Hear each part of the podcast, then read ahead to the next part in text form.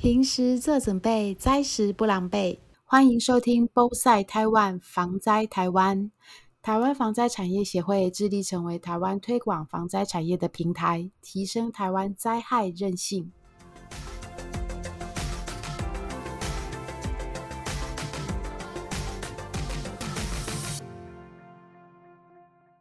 各位听众朋友，大家好，我是防灾产业协会的赵薇。那今天呢，我们邀请到一位特别的来宾，他是呃维冠大楼的住户，也是当时啊在地震倒塌之后，就是第一个爬出建物的生存者之一。那林清贵先生待会会接受我们的访谈。那另外一位贵宾是我们资深媒体人，现在是静电视的资深记者，也是我们公共关系委员会的主委蔡百惠主委。嗯，我先。跟大家分享一下，台湾啊是在一个灾害很多的岛屿，不管是地震、台风，还是其他一些呃人为灾害，很多人在经历悲伤之后啊，很努力的是想要遗忘。但二零一六年的那一场地震呢，林清贵先生他的独子就是恒志，当时呃是不幸罹难。那作为父亲的林清贵大哥，他选择的是记得。跟他的妻子一起联手打造了一间能够留住儿子记忆的一个场所。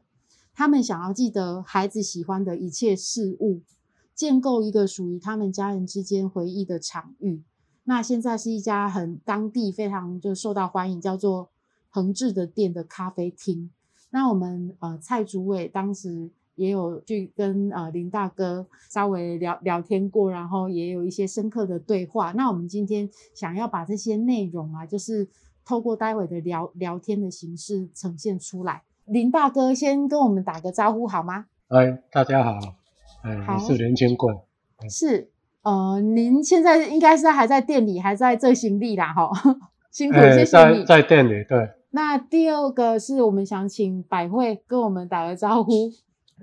大家好，对于防灾产业跟防灾知识，呃，有兴趣的 大家，嗯，大家好。百惠跟我算是老朋友了，然后他真的是在防救灾这一块啊，还有环境保护这一块，是一个很用功，然后是往往下挖的很深、很用力、很用功的一个记者。我们想要透过他的眼睛啊，来一起看一看，就是。在这五年前的这场地震，到底是带走了什么，留下了什么？那我们五年之后，到底是有什么是可以在更加去努力的方向？嗯，大概刚发生的那时候啊，就是我在一场工作坊，那也是你第一次的发表。那那一天呢，就是我听听到你在台上讲出你的地震后的这个受灾经验，我非常的哎呀，迄迄个时阵真正感受做做深的。我会记你较早是。印刷厂干系，印刷业的，对，然后感觉跨行跨的很大，好像变成现在变做出美味的戚风蛋糕，然后还有百味赞不绝口的那一个蓝蓝姆奶酒慕斯蛋糕，对对对，哦哦对。啊，哦，他印象深刻，等来台湾俄罗爱大吉，你知道，所以所以这个这是很厉害，就是原本是印刷，然后为了延续孩子的喜欢，有这样一个空间场域，让同好可以相聚。然后做出那么多的那个呃美味食品，那我可不可以问一下，就是这个从当时啊那个发生的时候，你当时经历的，你可不可以再为我们没有听过的听众讲一下当时的情景？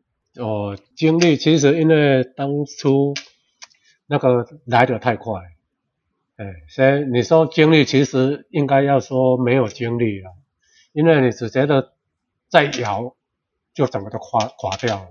嗯，哦，那那时候只知道说，哎，赶快爬出来，好像地震，啊，有东西砸下来，很痛，大家都赶快爬出来，这样。刚倒下去那一刹那爬出来，那其实还不知道发生什么事情，因为那时候很暗，三点多嘛，而且天气很冷，那那天那天特别冷啊。下有下点毛毛雨。第一个来救灾的是大湾的那个消防队，那那那那种过程，是。老老老实说了，那个还还蛮难过的，哎，整个没办法去思考任何事情，嗯，听到的就是一些人在那个街坊邻居在喊救命，还有的还有闻到瓦斯味了，啊，然后就是整个很暗，啊，然后，嗯，也不晓得自己再再来会遇到什么事情，什么叫做无助？那种感觉就是当初那种感觉的，对。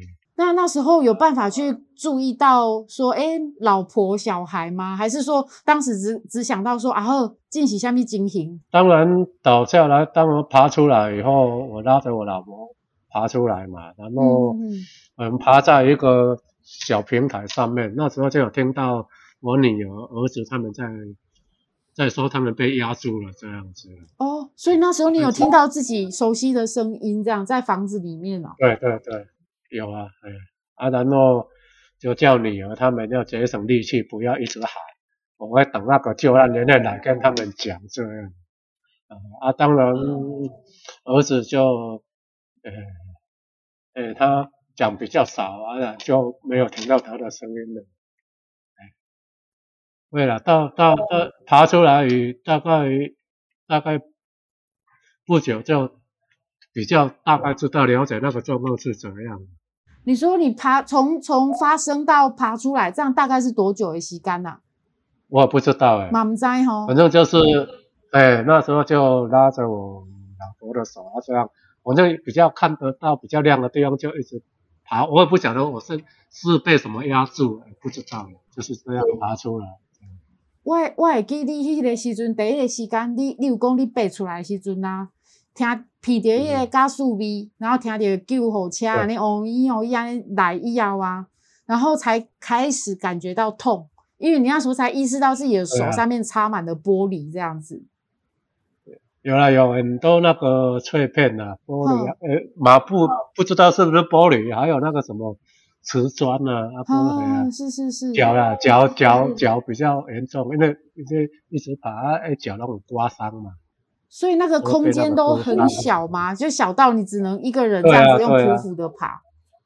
是。哎呀，不一定啊，看每个地方，因为它一整一整栋倒下来，你就要看什么地方啊。有的人被压得紧紧的，还有的空间就比较大。当然，如果在靠上面这一边就空间就比较大。我我后来呀，就是有访问过特搜队员，那当时他有提供一些那个当时搜救的影片。那个空间呐，对一个成年人来讲，真的都是非常的小。被扔过去康景架洗就辛苦诶。那我觉得真的是，对你你你现在现在描述起来好像是一直爬，但当时应该真的是非常辛苦，那个状况也非常险峻呐。对啊，其实一种只只知道说，好像发生什么事情啊。啊，整个都暗掉嘛，都没有灯光了，什么都没有嘛。啊，就知影去个物件啊，喊落来安尼。啊，你嘛知影是地震？很痛。你你那时阵应该，还是你刚知影？应该刚开始，刚开始是不知道，是因为地震楼子楼房倒。一阵会摇的时候，一阵知知道说地震，但是不知道说楼已经倒了。哦，好好好好好。一阵以为是那个东西掉下来砸到了。好好好，啊，出来他怎样这严重？对对对对，应该是这样。因为这是当时的你的第一手的这个感受，我我想要问一下，就是一个第三者，就是百惠那时候啊，呃，跟着呃团他的团队一起到台南去采访，那那时候他采访的是是哪一批？哦，那时候就是现在的这个围冠球场的这个住户的主主委跟一些其他的。受灾灾民这样子，就是差不多跟新贵大哥一样，当时也很意外，然后但是很幸运生存下来。当然也不少人就是他失去了全家人，例如大家都知道的这个刘竹伟嘛，她老公跟小孩就全部都走了，只有她一个人活下来。这样，其实我感觉下来，包括到前阵去找清贵大哥，我感觉下来，大家在当时其实是比较算是余悸犹存的时候，呃，反而。不会介意去谈这件事，那也很乐意去谈。为什么？因为那时候大家不只是觉得就是知道发生什么事情之外呢，呃，还有一种很气愤的感觉，所以很愿意谈的天灾之外的人祸问题。就是谈建筑法规为什么没有做好的这些当初的把关，确保它建筑的品质，跟它后来都没有再做一些风险揭露这样的事情。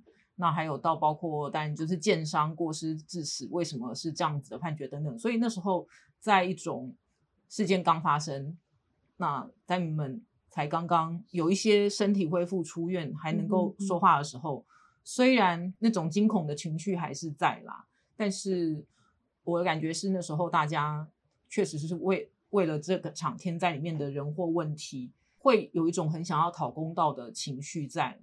对，但是在过了这么多年之后，包括清贵大哥，包括到其他的，呃，我当年采访过的其他维管的前住户灾民，大家反而已经觉得事情过了，然后很多诉求提了这么多年也没有结果。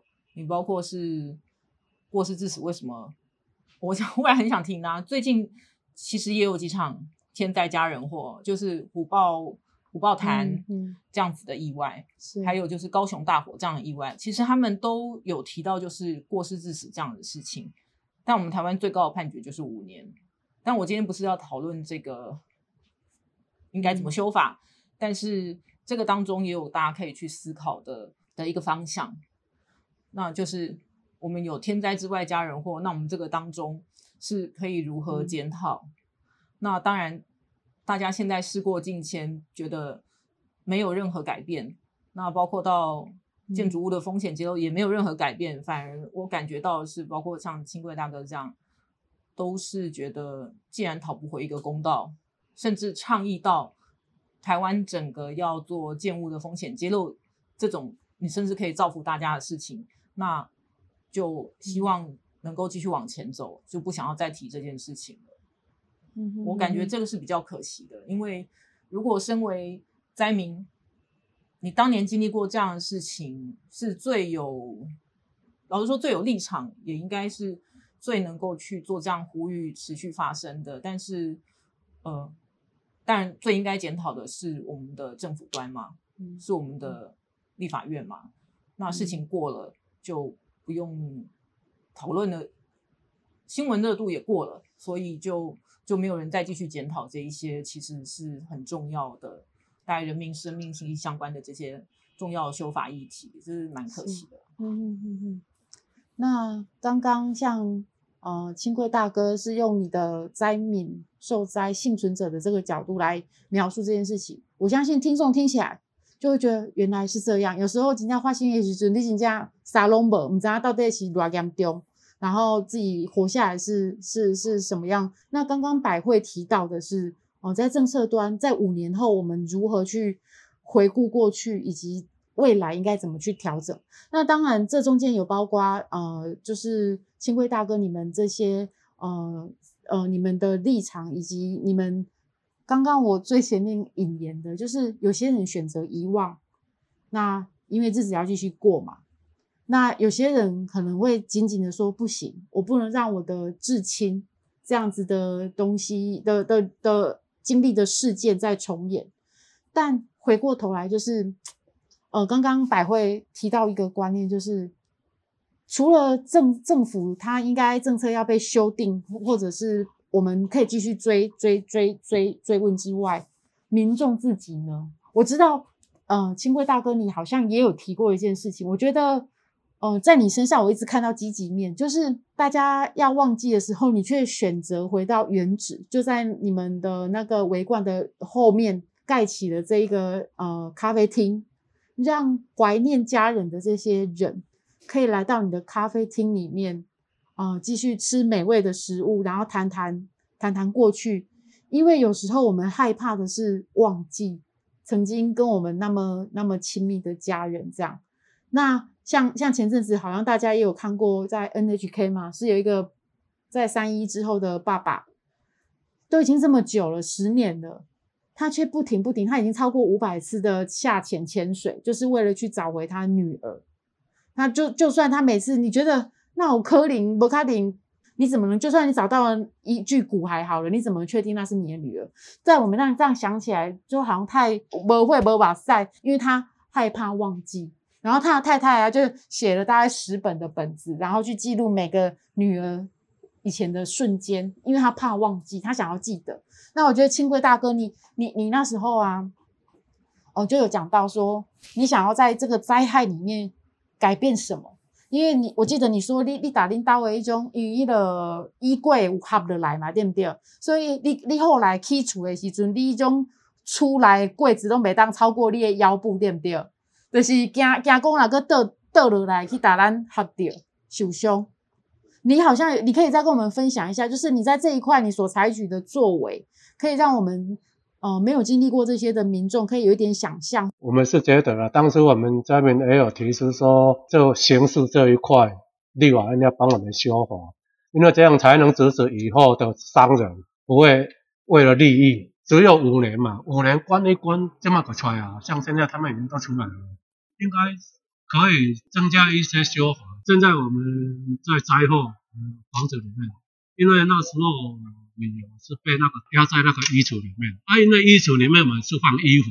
放衣服有有些人会说，那，啊你压下来，救难人人来的时候，你可以敲啊，敲墙壁啊，敲什么给他听啊，他会知道你在里面。但问题是，当衣橱压住你的时候，你会敲不出声音，外面人都听不到。矮的柜子它不会压伤，应该一般不会倒。对，而且你可以把它固定在墙壁上，不用怕被衣橱倒下来砸到。这个是我灾后自己。自己觉得说自己去思考过要怎么处理，嗯，所以就从你家里的那个安全，你从头去检视什么东西那时候的经验，然后比照别人的，你也就是把它调整成你现在住的这个，包括床旁边不要有东西会倒下来压伤你自己，对不对？还有逃生动线，然后会移动的东西都固定起来，柜子都固定，都固定，能固定就把它固定起来。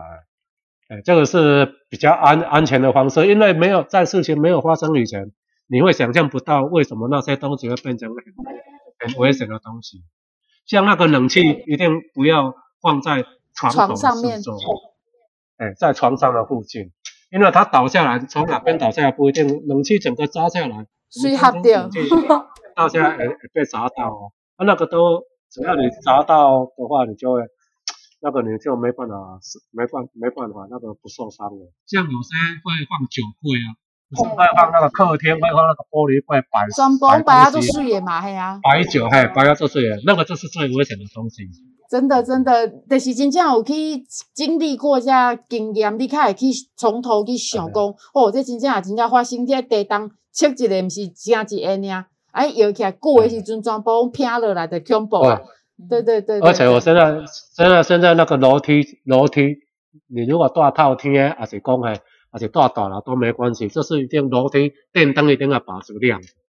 家里最好在你的床头或你的那个你习习惯摆习惯拿得到的地方，一定要放手电筒啊，不然就是那个紧急照明灯。哦，对对对，这买就等于啊光线呐，对呀。哎，它。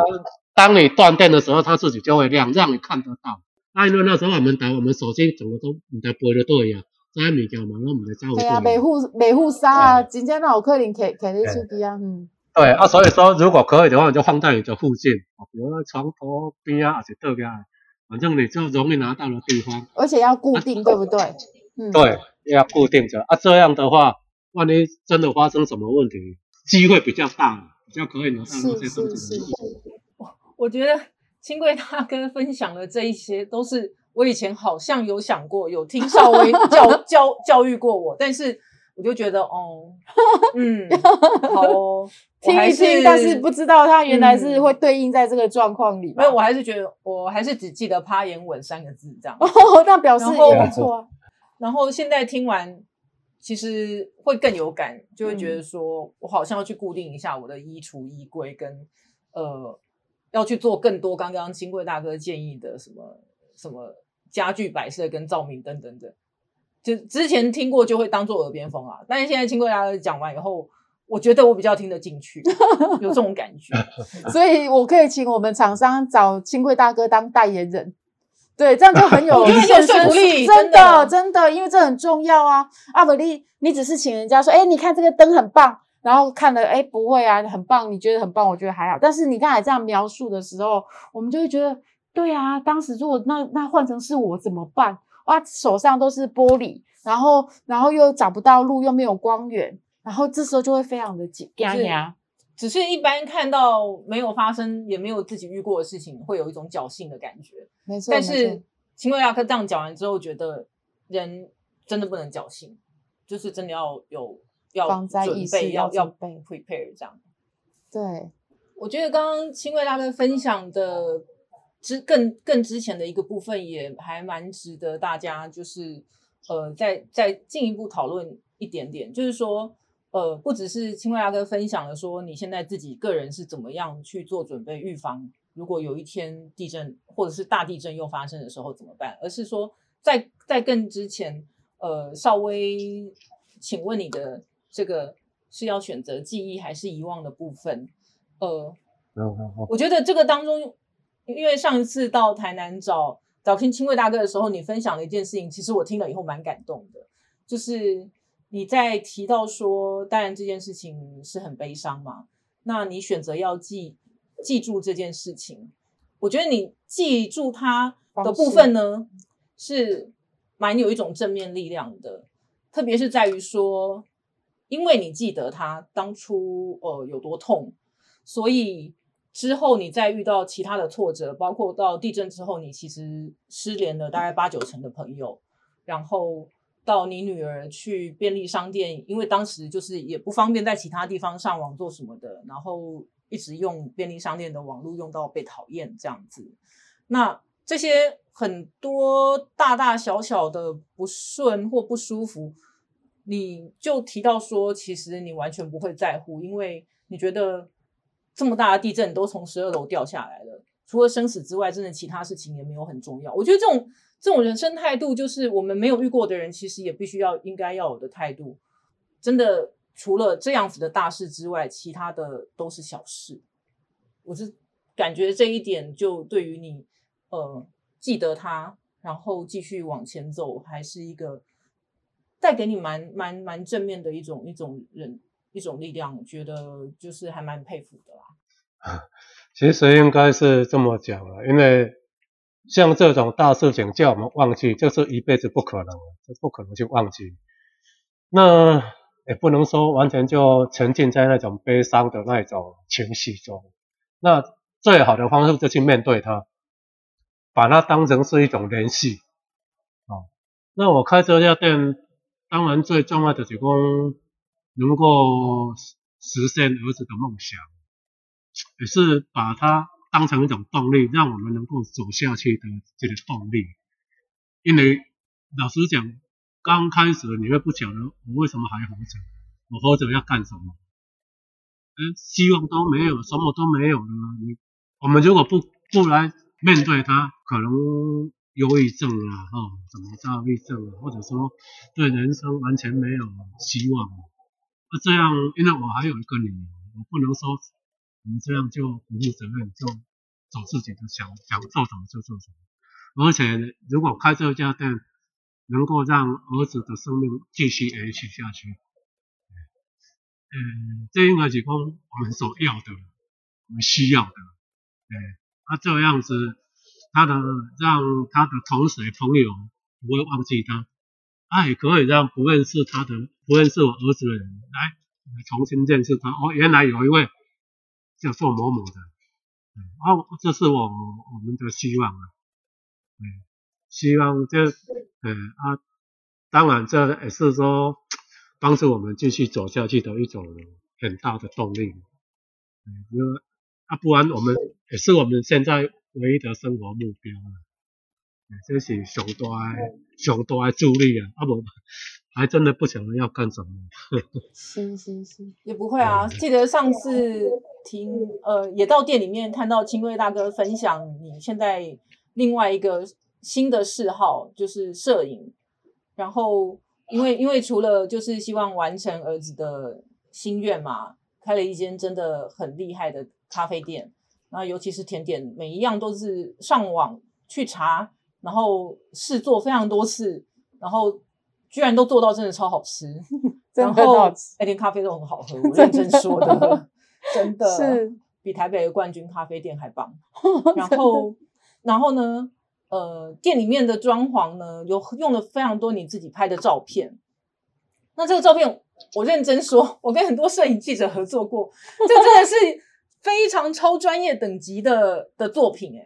然后然后会那一些就是你到什么落雨松，然后秘境哪一个 嗯对啊，哪些秘境山谷哪里拍的照片，哇，那个真的都拍得非常好。然后清贵大哥说，你其实自己也下了非常多功夫去学的，而且学不是说我就缴了很多学费，然后就真的请了很好的老师，所以我就应该要拍的这么好，也不是，你是就清贵大家自己分享好了，就是你居然还是哦上网去 查那一张一张的照片，你是看了几百万张的照片，然后去研究那个要怎么拍才拍得好。我觉得你这种研究精神真的也很感人呢、因为最最主要是以前灾灾在灾难前，我就有开始接触摄影了，只是讲那时候没办法拿拿比较好的相机啊，只能用手机这样这样练拍啊。但在灾难后就觉得说该，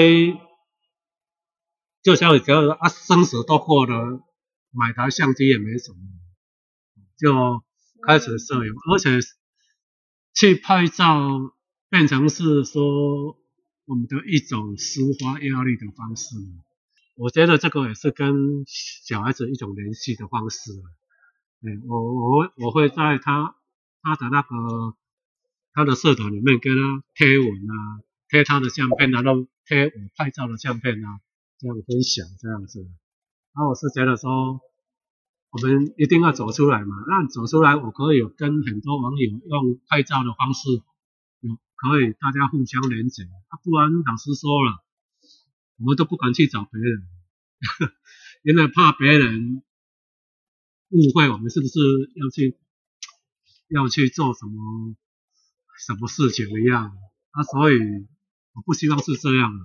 那所以我们就是对啊，既然因为我个人比比较比，因为是技术，我技术出身呢，就是比较古摸嘛。既然要拍照，当然是要要把它拍到自己能够满意啊。就像做做甜点一样，一定要自己觉得好吃，而且健康美味。啊，不然你拿那个去跟人家糊弄，那你就奇怪了。我是这种想法，嗯。